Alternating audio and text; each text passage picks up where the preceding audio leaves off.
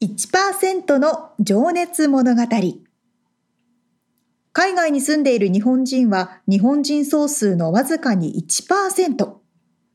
この番組では海外進出や起業を果たしたビジネスオーナーや経営者、また各業界のプロフェッショナルな方々へ対談形式でインタビューをしていきます。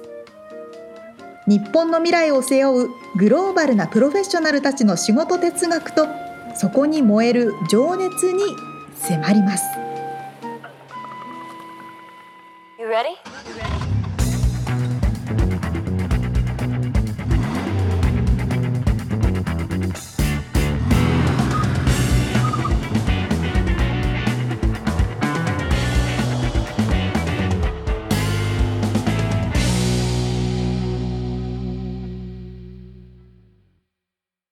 こんにちは。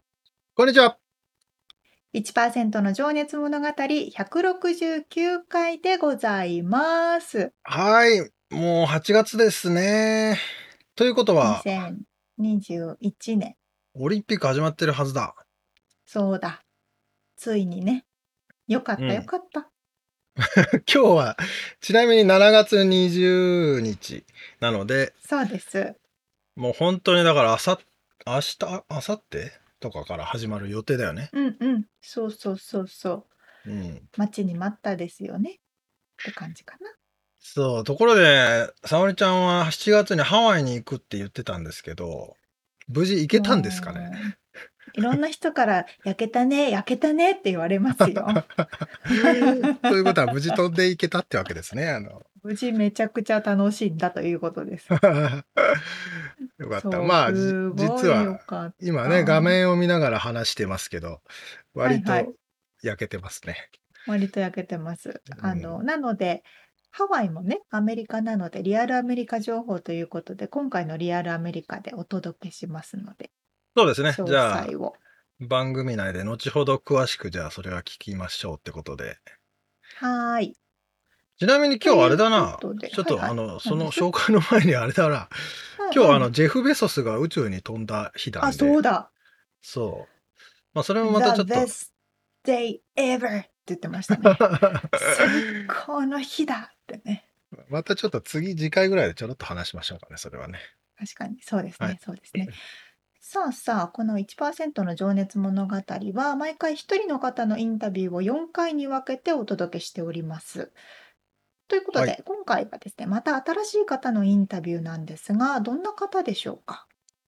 はい、えー今日はですね、みこさんと僕は呼ばしてもらってるんですけども、まあ、ニックネームみこさんで、はい。えフルネーム村尾美恵子さんという方なんですけれども、ちょっとね、プロフィールをざっくりご紹介しますと、はいはい。なんとというか、まあ、19歳でグラフィックデザイン会社を起業し、え日本で 10, 10年、まあ、CEO を務めた後、アメリカに渡って、えーレストランとかね、まあ、他のビジネスの運営もして、うんうで、その後、ビジネスとデザインを学ぶために UC バークレーに進学して、まで、その後、そう、現在は MIT ですね。マサチューセッツ工科大学大学院にて、えー human-centered design を研究中でいらっしゃると。まあ、 master degree を取得、習得中ですね。という。本当に優秀なご経歴ですね。そうか、キラキラと輝いている 感じなんですけれども。で、まあ、あの、今も現在も、えーグラフネットワークさんというですね、えーウェブ制作会社。まあ、これは日本とアメリカ両拠点で、ウェブ制作を中心にえー会社運営してらっしゃるのと、もう一つ、えーそのマサチューセッツですね、ボストン近郊で、クレーンタートルという、えー店名で、日本の伝統工芸品を扱う、えー店舗ですね、実店舗と EC サイトも運営していらっしゃるというですね、すごい方なんですけどもね。ちょっと楽しみ。うん。ちょっとあの最初の本編であの、ちゃんとプロフィールを説明できてたか不安になったので、ちょっと改めて今しましたけども、まあまた本編を、はい、聞いていただけたら楽しいかなと。早速はい。1回目聞いていただきましょう。はい。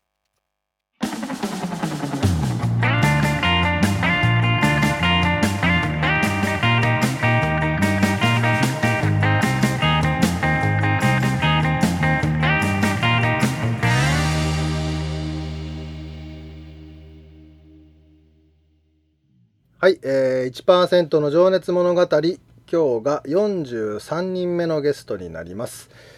えー、っとですねグラフネットワークさんという会社の、えーファウンダー兼 CEO そして、えークレーンタートルさんという、えー店舗と EC ですねショップのファウンダー兼オーナーさんでいらっしゃる、えー村尾美恵子さんに今日はお話を伺いたいと思います。美恵子さんよろしくお願いします。よろしくお願いします。美子さんと呼んでもいいですかね？あ、はい、もちろん。それでお願いします。あのそうですね前から知り合いというかまああのもうかれこれ10年前ぐらいに僕がそうです実はね。出会ってるんですけど覚えてます？あのあ、もちろん覚えてます。白黒で、あはい、そうハリウッドでお会いした。はい。そうなんですねでちょっとまあリスナーさんにちょっと先に軽くあのプロフィールを伝えると、えー、美子さんは19歳で起業をされててで10年間、まあ、六本木で、えーデザイングラフィックデザインの、まあ、あとウェブ系ですかね、えー会社をやってその後ロサンゼルスに来られたのが2011年かな。はい。合ってます？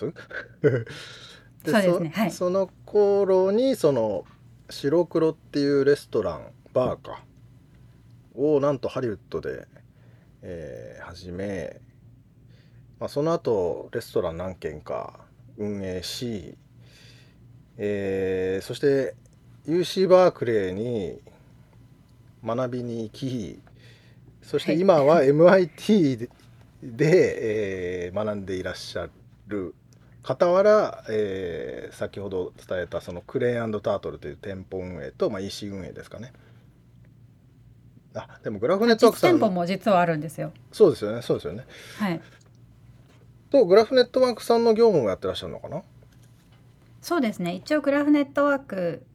そうですあの先ほど CEO とおっしゃっていただいたんですけどファウンダーで CEO として日本で働いた後に、うんこっちに来てからはあのこっちでもグラフネットワークを作ったのでそのアメリカ支社の CEO として勤めさせていただいているのと日本の会社はあの一緒に仕事を作った桜田が今 CEO を務めてます。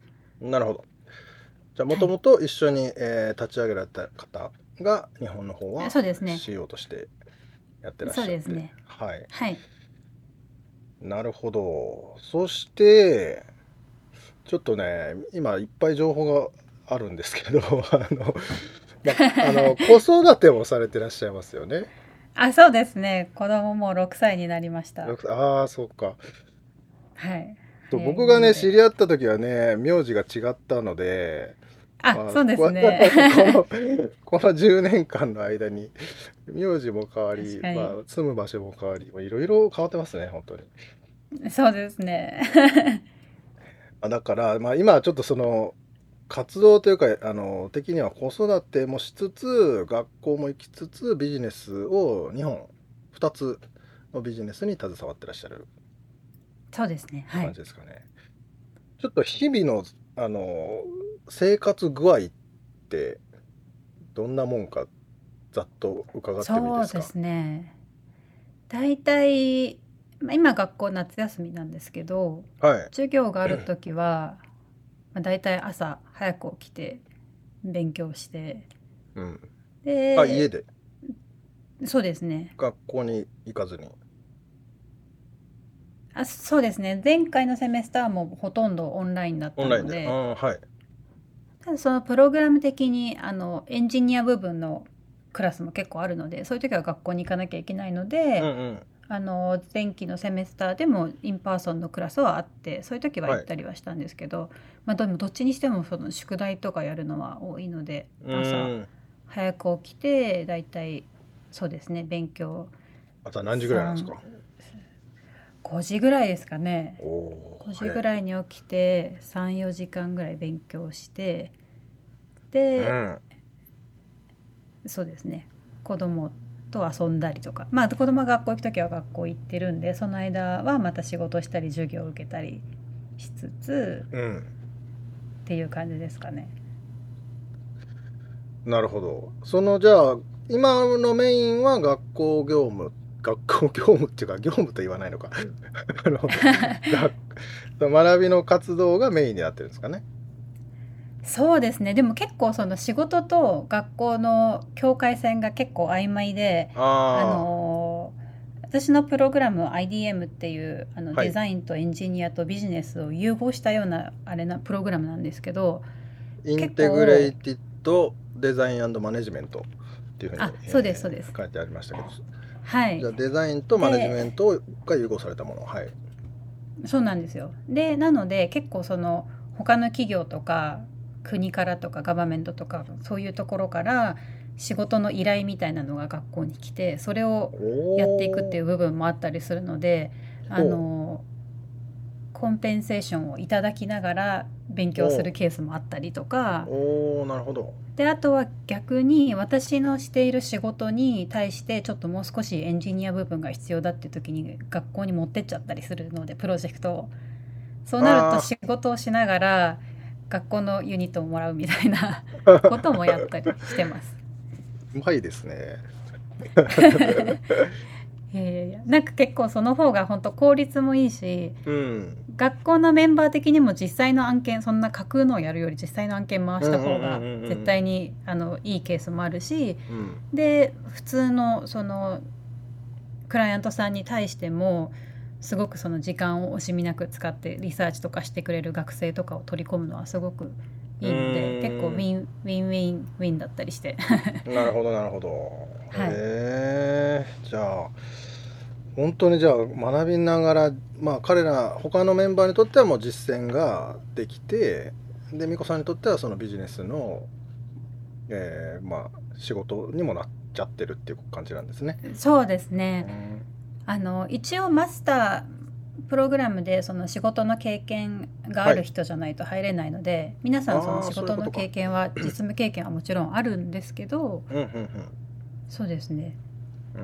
なんかその面白い仕事があるとやっぱりそれ面白いプロジェクトがあるとどうせならなんかビジネスに落とし込んだ方が面白いなと思,、思っちゃうたちなので。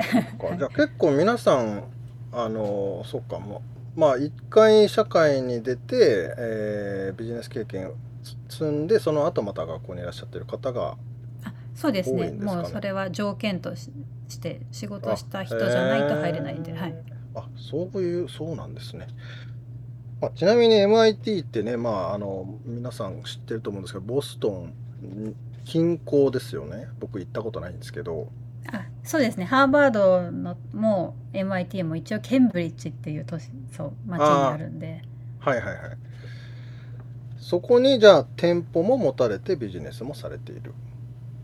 あそうですね。店舗はサマービルっていうケンブリッジのまた隣なんですけどまあ似たようなもんです。うーん。ちょっとそのクレーンタートルのお話少し伺ってもいいです？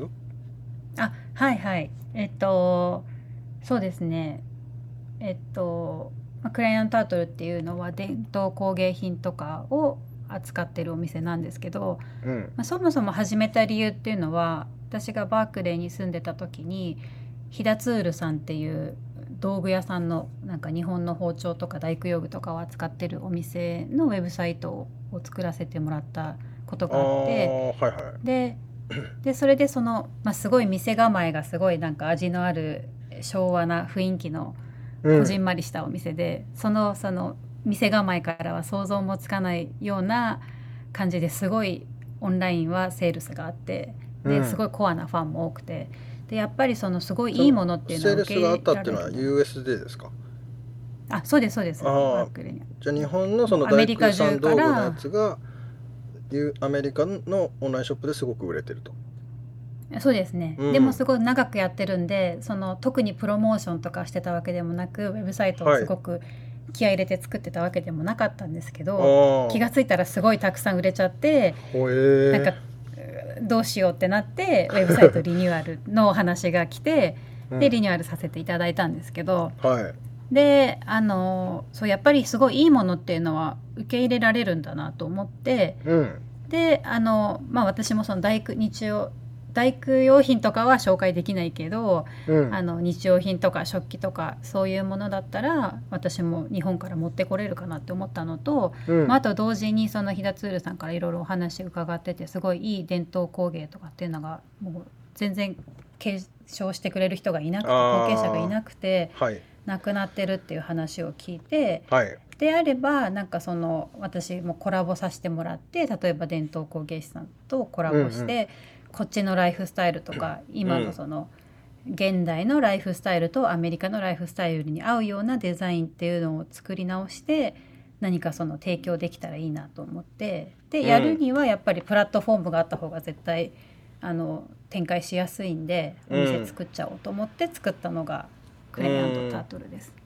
じゃあ基本的には日本の伝統工芸と呼ばれるその職人職人さんが作ったその、まあ、一品物というか、まあ、手作りの商品を US で販売されていらっしゃる。そうですね。そういうのが中心です。あのなんかそのマスプロダクションのものじゃなくて手作りのものをやっぱり、うん。あの送る。そう。でその長く使えるもの、うん。まあ、それもあってクレインタートルすると亀のっていう名前の由来でそのなるべく長く使ってもらうみたいな。なるほど。だけどそれって結構ビジネスとビジネスを考えると、うん。ソニータイマーとかがあったりとかして、うんうんうん。一回そのなるべくそのリピートしてもらった方がビジネス的には、ね。うんうんうん。そうそういいのでそれの真逆をいくビジネスなのでそれはどうなんだっていうそうそのキャピタリズム的にはうん。ダメなんですけど。まあなので、うん。そのクレインタートルはどっちかっていうとなんかアートプロジェクトの一環というかうん。っていう感じ。でまあとはいえビジネス的にサステインもしないといけないんで。まあねでもその自然。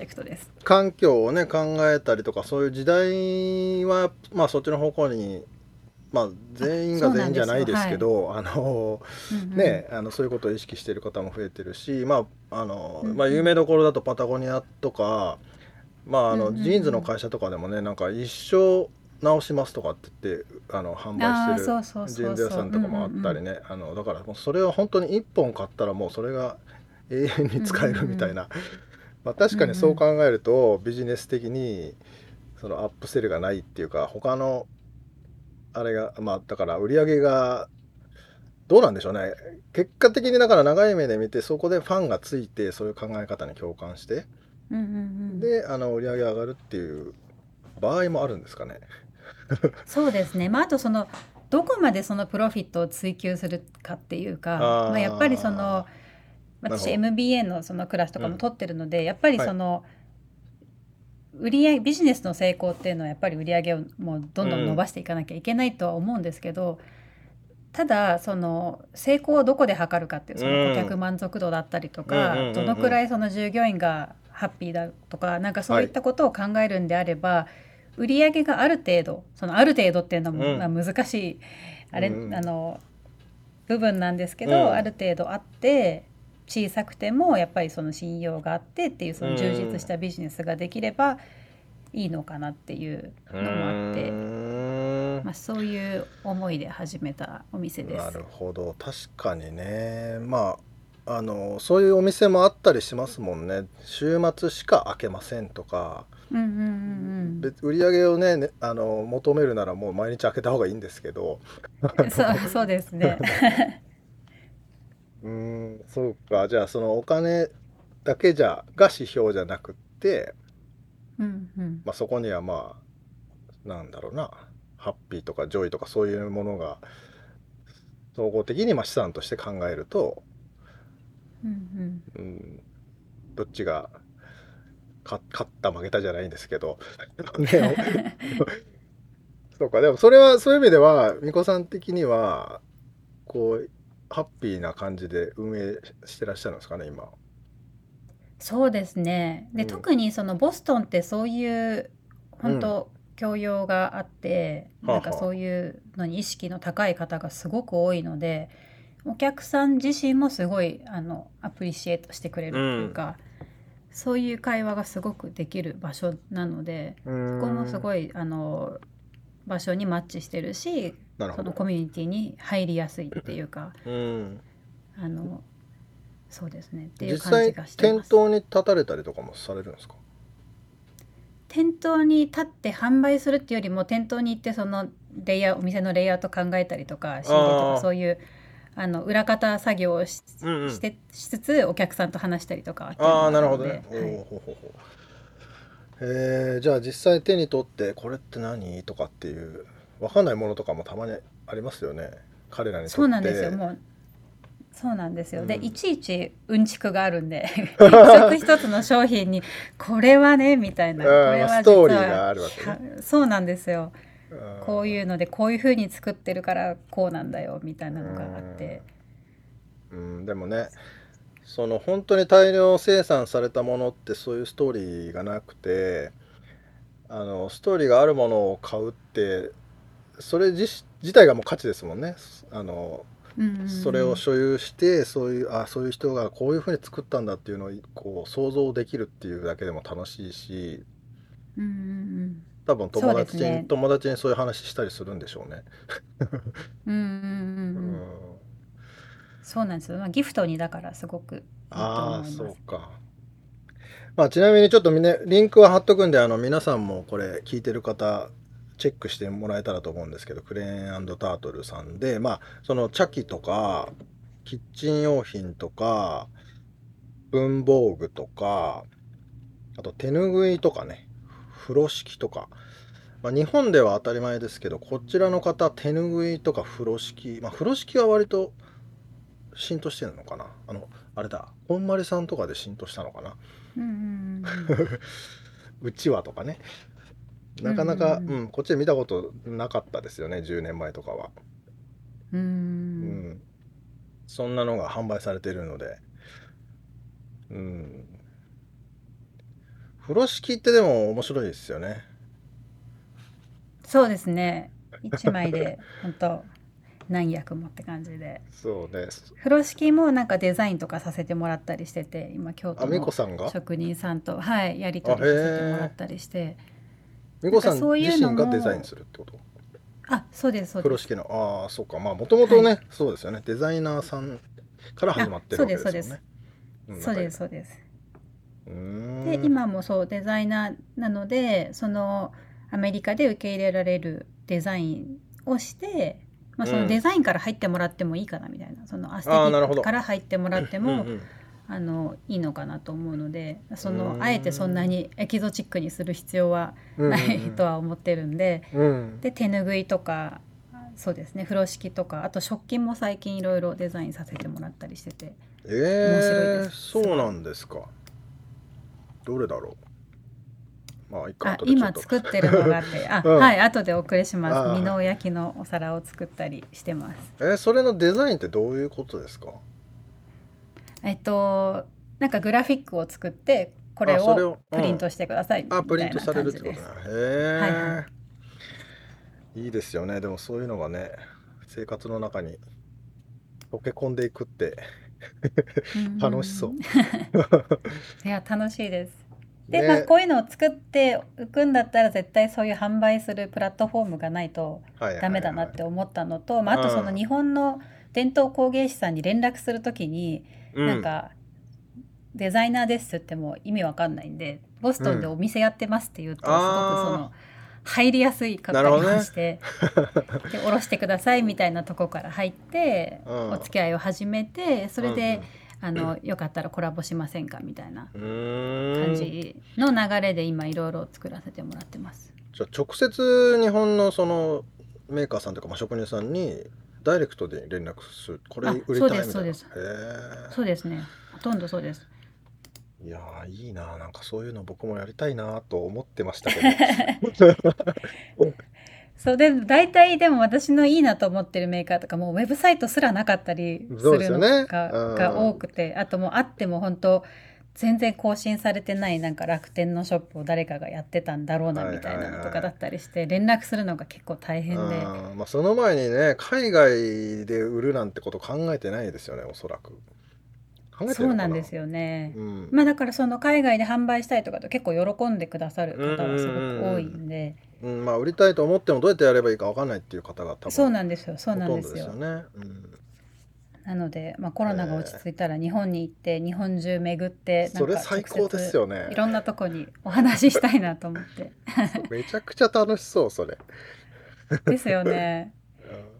うん。そうそうそうなんですよ。まあでも本当にねそのなんかその伝統工芸やっぱ日本の職人さんの技って本当世界一だと思うしんですけどそれやっぱ引き継ぐ人がねいなくなっちゃってるっていうのはまああの他の人とまあまあ僕も話しててなんかそのやっぱアメリカ人とかまあ他の海外からそれを興味を持って引き継ぐたいって言ってうんあの弟子に入っていくとかね人も多かったり最近あれですよねあの左官あのそれこそ大工さんじゃないですけど建築系の壁をうん。こう塗る技とかうん。もすごいしあのレベル技術がに多分日本が世界一で一番高いんですけどうん。それを学びに海外から来てる方とかいらっしゃったりとかするらしいですよ。うん。ねだからその大工道具もやっぱりさっきのね飛騨ツールさん、うんうん。はい、うん、レベルが高いんでしょうね。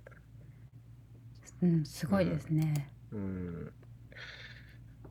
いやちなみにですね今あのー その学んでらっしゃるものっていうのがさっきの、えー IDM ですね。っていうことで、はい。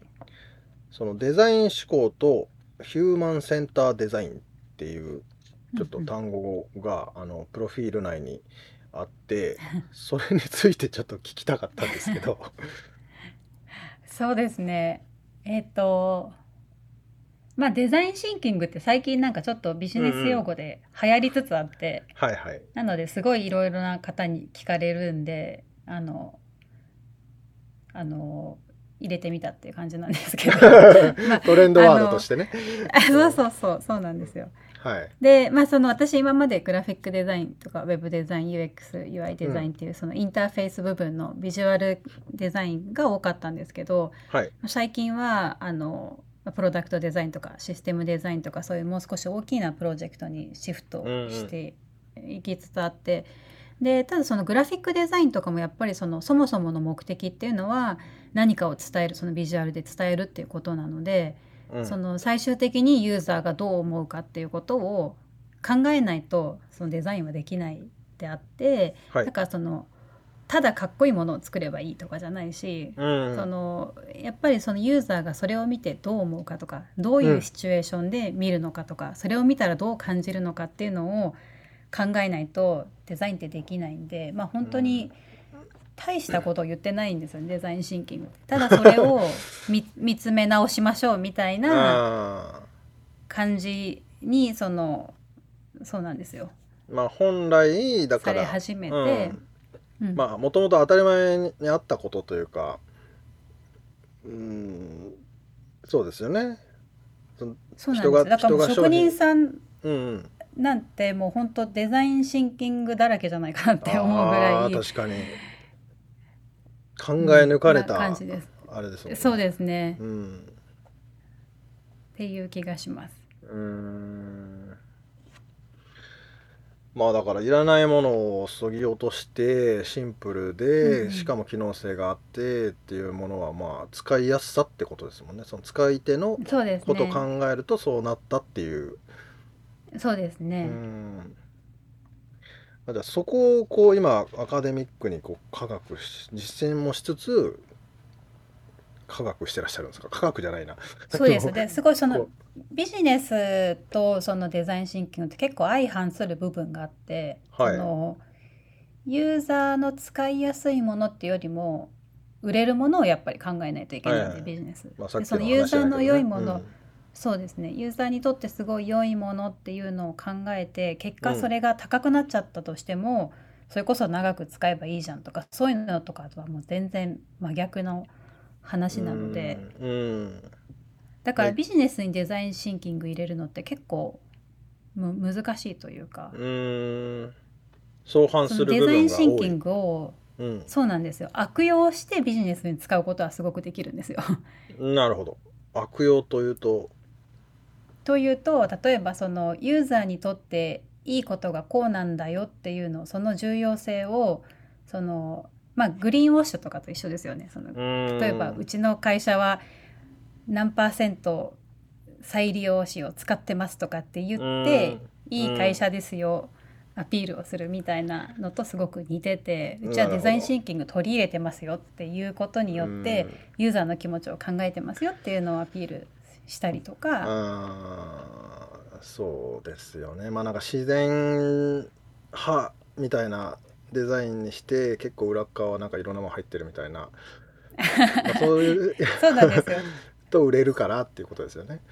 そうそう。もうだったらその商品の寿命を伸ばしたりとかした方がよっぽど良かったりとか、確かに。そうなんですよ。なんかまあ矛盾があってもでもここをやってるから許されるみたいな。うんのがあったり、うんうんうんうんリサイクルできリサイカブルって書いときゃいいみたいなね。いやそうなんですよね。うんまあでもそういう意味でもなんか面白いデザインの力って面白いですよね。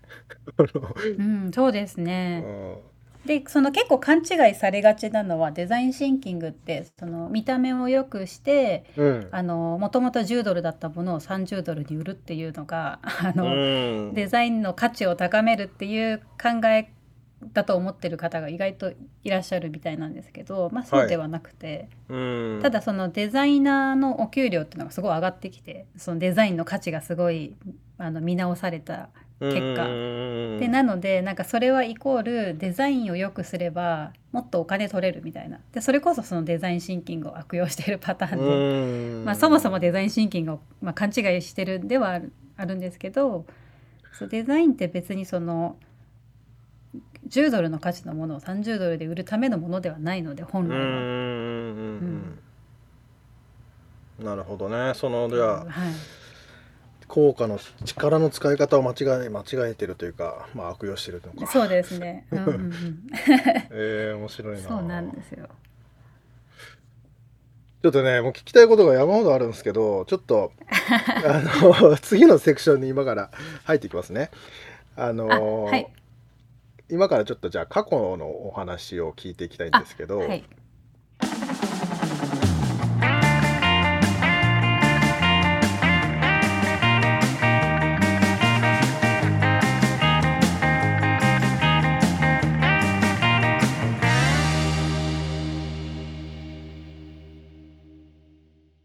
いや、なんか、いや話が盛りだくさんすぎて、どこから話せばいいのかわからないぐらい。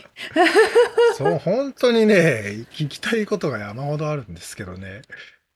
もうその、そもそもでも子育てもしてるっていうのはプロフィールで紹介するの忘れたけど、子育てしつつ、学校行きつつ、ビジネスを 2, 2つ回していらっしゃいますからね。そうですよね。うん、え、どうやって時間を作ってるんでしょうね。ね。それも、まあ、うん後々そういう話も出てくるかな。ああ、すごい気になりました。なんか、うん忙しい、忙しいなんて言ってても、こういう方のね、みこさんみたいな方のお話聞くと、そんな風に忙しいなんて言えないって 思いますよね。本当だよ。本当、本当よ。すごいなえねえいやなんかね懐かしいですよそのハリウッドでうんうん。白黒っていうお店をねまあだから10年ほどもっと前かにうん始められてすげえおしゃれだなと思っててうん。まあわざと白黒あえて日本語なんですけどねそこは。へあのえ。まあブラックホワイトとは言わずにね。うんうんでまあうんうんただあの白と黒で、えーまとめられた店内のデザインで、うん。うん、なんかすごいねすごいなこの人って思ったんですよその時に。そんで あの今回今そのボストンでお店やってらっしゃるのの名前が鶴と亀クレーンタートルつながってる。なんかその名前ネーミングが面白いなと思ってさ、本当ですね。うんまあ、ここは日本語ではなく英語でうんうん表記してるんですけどね。うんなんかこう、最後にお話しされてた、こうビジネスとデザインが相反するっていう話うん。がすごく興味深いですよね。うん。なんか本当にね。こう特にわからないけど日本の職人さんとか職人さんだけじゃなくても日本の作り手の方とかすごくみんなが使いやすいように技術をさらに細かくうん。とか突き詰めていってもそれが売れるかどうかとは限らないみたいなね、まあね。とこもあるでしょうしね。うん。いやでもさ俺その今聞いててねあの思ったのはやっぱねデザインその相手使い手のことを考えたデザインってうん、使ってて気持ちがいいんだなってた多分思うんった。うんうん。まあ包丁とかもそうかもしれないし、その、まあ、アップルの製品とかもそうだし、うんもうなんか気持ちがいい。あの触りたくなる。うん、確かに。いやーでもなんかそうだなそういうものをずっと長く使っていかなきゃいけないんだろうけどうんでもやっぱこう大量生産大量消費の世の中にいるからこう常に新しいものを新しいものをみたいなはいはいはい風に育まあ回してって回してね。うん、うん来てるなって改めて思いましたうん自分自身がね。まあでもそれも変わりつつあるような気もするけどね、なんか。ファストファッションが見直されたりね。うんうんうん、うん確かに確かに、うん世の中の流れがね。まあ、ただ僕らはその真っ只中を生きてきたんでしょうね。うん、そう 大量生産大量消費。大量消費の波にガンガン乗ってきたっていうね。ガンガン乗ってきたね。まあそういう時代だったからね、日本がね。うんねなるほどうんねまあ、。でもデザイン思考ってね、ほんと最近よく、まあ、トレンドワードという話してましたけど、いろんなところで出てくるけど、なんかやっぱりそれっていろんなところに汎用できるような気もするけどね。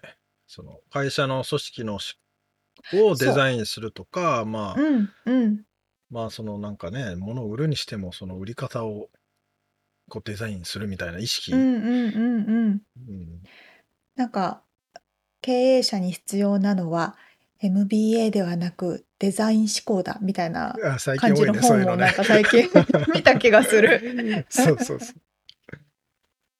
ね、多分そこが注目されてるんでしょううね。んええー待って待って、こう、こうなってきて、今後どんな話が聞けるんですか？まあです。なので、もともとは、まあ、スポートでも話したように、19歳でグラフィックデザインの会社を立ち上げてらっしゃるんで、うんもうご自身がもともとデザイナーなんですよね。まあ、今はそうのん経営とか店舗運営もやったりもしてますけど、う。うんんなので、えーまあ、どっからそのね、今のところまでたどり着いたのかっていう、どうやっ。て、うん。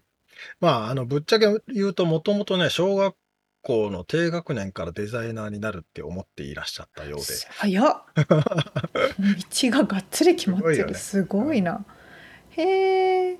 なるほどまね。そういうところうん、を。なので次回はちょっとね生い立ちからデザイナーになり、うん。えーまあ、今のね仕事まあ引っ越しとかもされてらっしゃるわけですけど LA に来てノーそっかそっスカリフォルニアえっと、うんバークレーってどこなんだっけ？サンフランシスコの上らへん？うんうんにうん。で今はボストンですねまあいろんなとこに行かれてるん見てらっですけどしゃると。うんまあ、こへのえ。10年でもねすごいいろいろ変化があったようでそっかそっか。その辺のお盛りだ話がねくさん。そう、聞けると思います。ああと、あの、はいビザの話も聞けます。ビザ。ああのね、ビザ取得がね、ちょっと異色で、えー投資家ビザっていうのを取ってましてですね。ええ、うん珍しい自分で。そう。これもまたね、なんかチャレンジャーな感じなんで。はい。楽しみにしております。はい。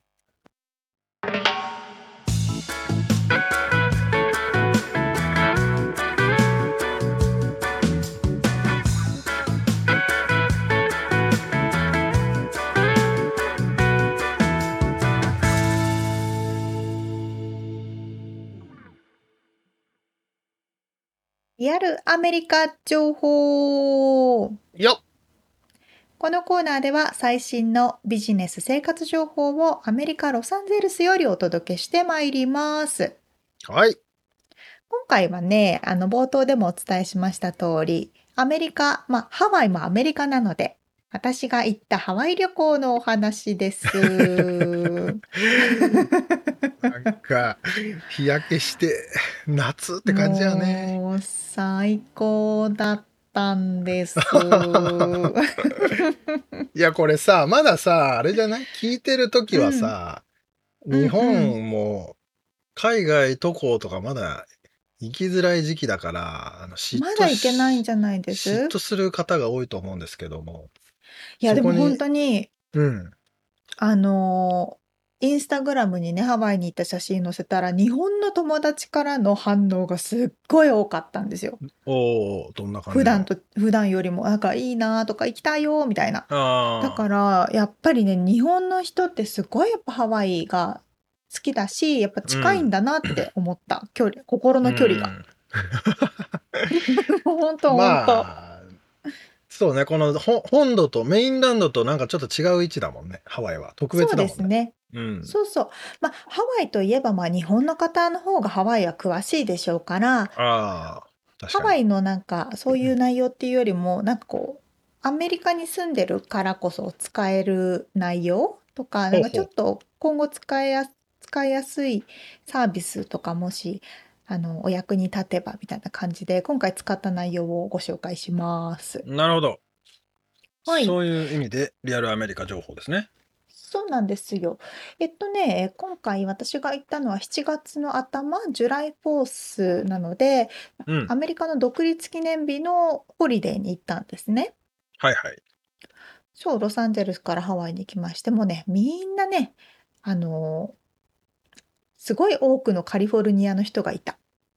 ああ、そうなんだ。それなんでわかんの、うん。あのーなんかいろんな人に聞いたりとか、ガイ、ガイドさんとか車の運転手の人とかもね、あもうなんか多いね、カリフォルニアの人はって感じだったんですけど、そうそう、そうなんだ外国の方は全然いなくて、やっぱり日本の方も入って来れるけどね、その隔離とかがあるから、帰った後の、だからもう一人も見かけなかったです、日本人はね。あ、まあ現地に住んでる日本人はいそうだけど、うんうん、そうそうそうそう。カリフォルニアが多いのはでもあれか、アメリカの中ではカリフォルニアが割とハワイに近くて行きやすいっていうのがあるのかね。一番近いからね、アメリカ本土の中では。まあそうだよね。そう、だからまあ6時間ぐらいかな、飛行機でって感じだったんですけど、そうそう、うん今回ね、行くときに、私の周りの友達をハワイにいっぱい行ってたんですけど、みんなに言われたのが、うん。レンタカーがないよってすごい言われてたんですよ。ああ、そのみんなに借りられすぎちゃって？そう、かなって車が思って出ちゃってて、うんうん。現地のね、そのドライバーの人が話したら、うんなんかコロナになってから、そのレンタカー会社の人って需要がなくなったから、抱えてる車をアメリカ本土に売っちゃったんですって。なるほど。うん、あ、なるほどなと思って。だからまず台数が少ない上に急激に旅行者が増えて、こう需要と供給のバランスが全然合ってないと。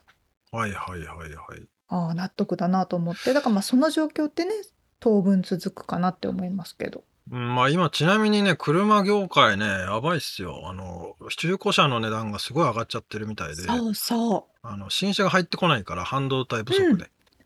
そうそうそうそうそれで中古車の需要が爆上がりししたから多分売ったんでしょうね。多分ね、うんってなったらやっぱりこう買い戻しというか、またなかなか新たに買うもんねことができないから多分このレンタカー不足っていうのはかなり当分続くかなっていうのがうんまず前提であってって言われてたからまあレンタカーも調べたんですけどうん。あのー私結構ねアメリカでレンタカー借りるときはトゥーロで借りるんですよね。はい。TURO、トゥロ。そう、トゥーロ。トゥーロ前もリアルアメリカでご紹介したんですけど、いわゆるうん Airbnb の車版ではいはい、はい。個人の所有者を借りることができるサービス。うんうん。まあ、その貸す方は、車乗ってない空いてる時間に人に貸すってお金をちょっともらうってことね。うん。そういう感じです。なので、ま、あの、利点としては、レンタカーの場合って、レンタカー会社が8時に開きます。夜8時に閉まります。そこに取りに行って、その時間までに返さなきゃいけないとかあるんですけど、トゥーロの場合は、その所有者、所有してる方の好き好きだから24時間借りたいって思えば、朝うん6時から借りて夜中12時に返しますっていうのでも OK みたいなねなるほど、。なるほど。うん。かなりフレキシブルなんですよね。うん。だから私もね実際に朝6時から借りて夜中の11時半に返しました。へえ。あれって鍵ってどうなってんだっけ？そう鍵がねまずこうアプリでその所有者の人とやり取りをして今から取りに行くねとかって言って直前にその住所を送られてきてうん。で人によるんですけどその人の場合はねあの車の窓ガラスのところにボックスがねパコってはめてあるの。ああ、なるほどね。はいはいはい。セーフティーボックスっていうのかな？あ、鍵、鍵だね。あの、番号合わせて鍵開けてみたいなやつ？まさにそうです。でパパパって番号を合わせて鍵を開けると中に車の鍵が入っててそれで開けられるとか。っていう人もいればえっと手渡しの人もいるしああ、本人からね。鍵がその場にいてね、うん、本人から手渡しの人もいるし逆にあの車空いてて車の中に鍵入れとくねっていう人もいるんですよ。まあね、そこがあれだもんね。まあ、Airbnb もそうだもんね。そうそうそうそううん人それぞれ。うん。だからまああの英語でやり取りが発生するっていうところはちょっと大変だけど、うんまあちょっと英語使えるよっていう人はねそうするとフレキシビリティはかなり上がりますよね。ちなみにどんな車を借りたんですか？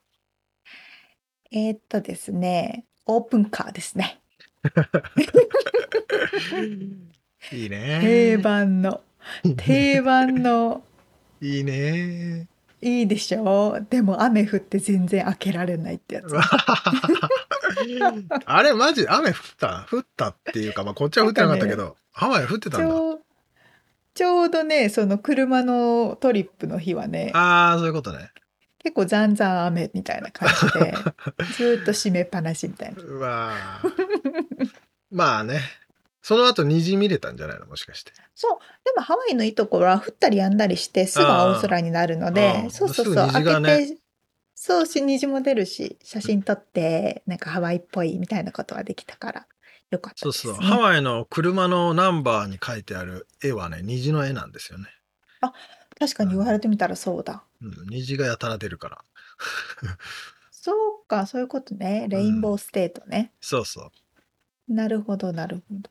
だからうんそうそう音符カー借りてあのうん何でしたっけ？車の名前忘れちゃった馬が走ってるやつ。マスタング。あそうマスタングの5.0のなんかゴーンっていうエンジンのオープンカーで。彼氏が好きだもんな。あ、そうそうそう。速い車。そう、アレックスが彼がいいって言ってね。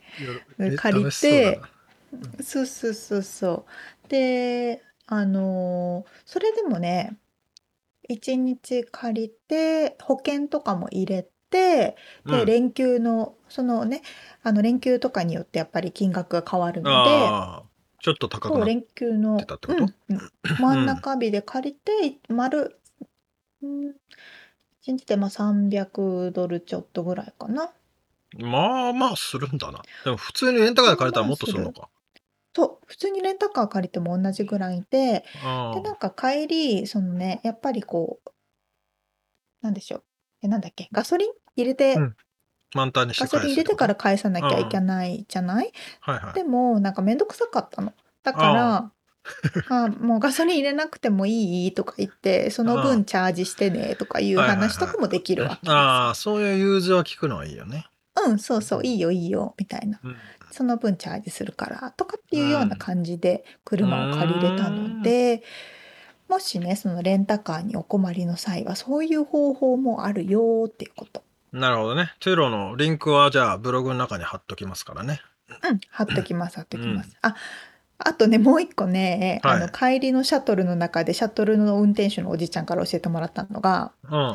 あの一番安い車の方法はうん車を借りる方法は U ホールだって言ってました。あの、引っ越し用のトラックね。そうそうそう。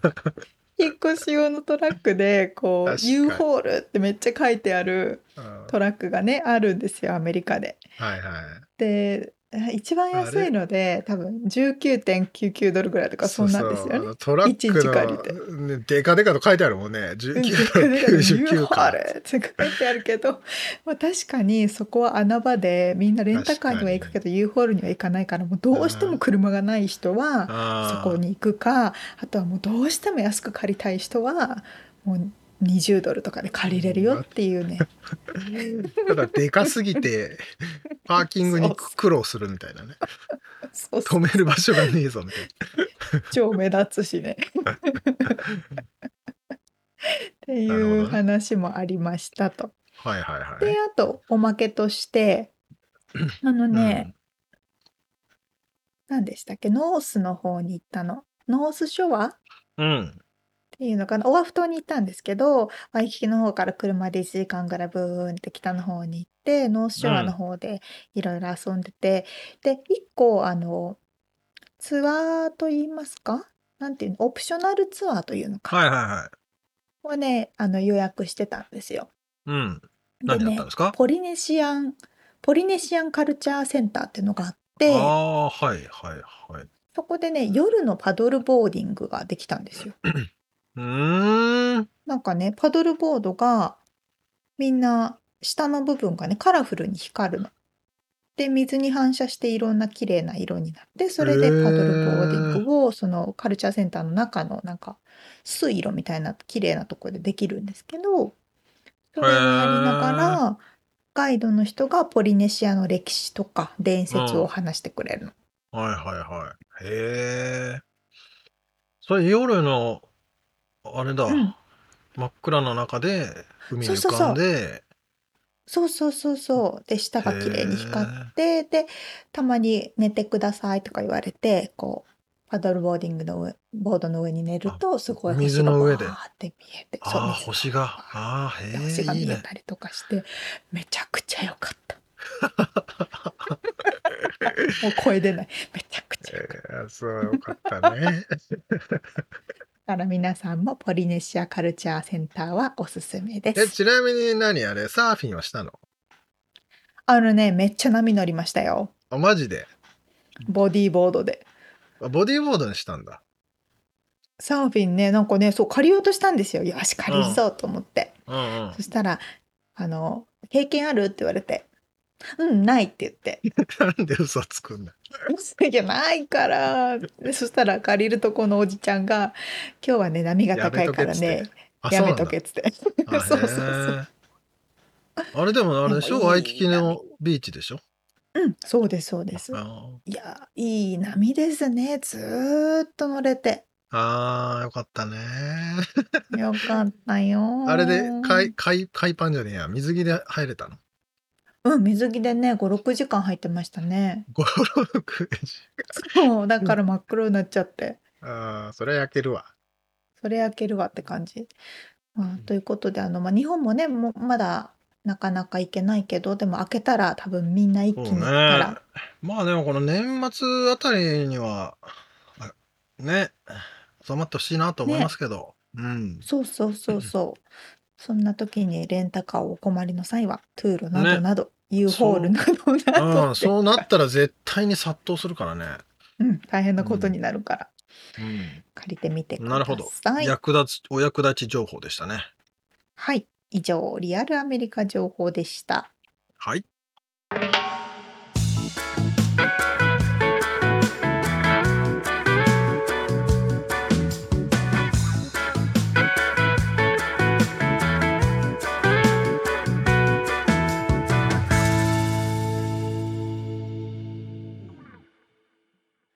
締めのコーナーです。質問質問。うーん、沙織ちゃんは朝起きて、まず何をしますか？朝起きて布団の中で携帯をずーっと見てます。っていう回答を予想してたんですけど、そのまんまでした。っていうかまあ俺もそうなんですけど、いやまあずーっとは見ないけど、まあちょろっとやっぱ見ちゃうんだよね。まあ10分15分は最低でも見ますね。あーそんな見ないかな。3分ぐらあいかな。そんな見ない。朝早いね。まあでもいやだけど大体みんな、さ、うんそういでしょね体みんなそうだとい思うんだよ。う人。うんうん、それか寝室には携帯は置かない派、ああはいはいはいはい。すごいなー。かだと思うんだけどそれはちょっだけどさふとさそのスマホがな、スマホビフォースマホ時代俺たちとうんうんうん、生きてたわけじゃない。うん。